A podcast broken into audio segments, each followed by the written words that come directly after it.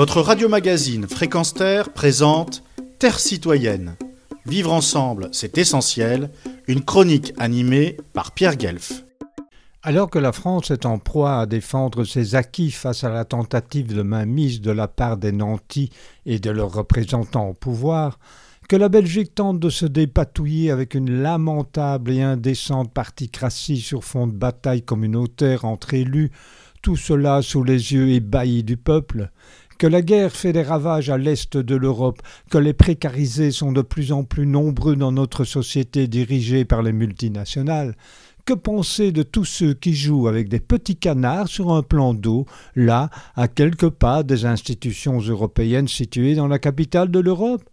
Dans ce pays où les Français se comptent par centaines de milliers de résidents et touristes, ils doivent se dire que l'indécence n'a décidément plus de limite. Eh bien, à y regarder de près, il en est tout autrement. Des associations caritatives sont particulièrement ingénieuses pour récolter des fonds afin d'en venir en aide à ceux qui en ont tellement besoin puisque les pouvoirs ont d'autres priorités.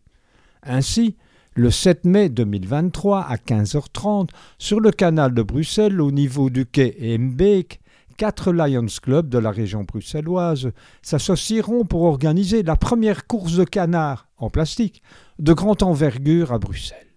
Pour la petite histoire, il faut savoir que les courses de canards existent depuis plus de 30 ans et que des centaines se déroulent chaque année dans le monde. La course qui rassembla le plus de canards est celle de Londres en 2008 avec 250 000 canards sur la Tamise.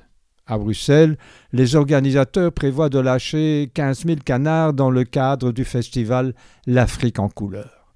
Les canards parcourront environ 200 mètres et l'heureux propriétaire du premier canard à franchir la ligne d'arrivée gagnera une voiture neuve alors que de nombreux autres lots seront prévus. Les canards seront canalisés avec des barges et des boudins flottants, les empêchant de s'évader au-delà de la ligne d'arrivée. Les canards utilisés ont déjà réaliser plusieurs courses. Ils seront tous récupérés et à nouveau utilisés pour d'autres courses. Clin d'œil à l'écologie. Les canards seront mis en vente 5 euros l'unité auprès des associations et entreprises participantes ainsi que plusieurs plateformes digitales. Les fonds collectés permettront de soutenir plusieurs associations avec une priorité pour l'aide aux personnes malvoyantes et souffrant de troubles de la vue, ainsi que des œuvres sociales du Lions Club. Les bénéfices de cette première course de canards permettront de financer l'achat d'un chien guide et de financer les actions de la Ligue Braille.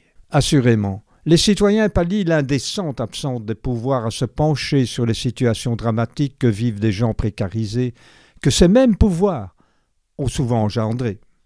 Pierre Guelve, depuis la capitale de l'Europe pour Fréquence Terre. Retrouvez et podcastez cette chronique sur notre site fréquenceterre.com.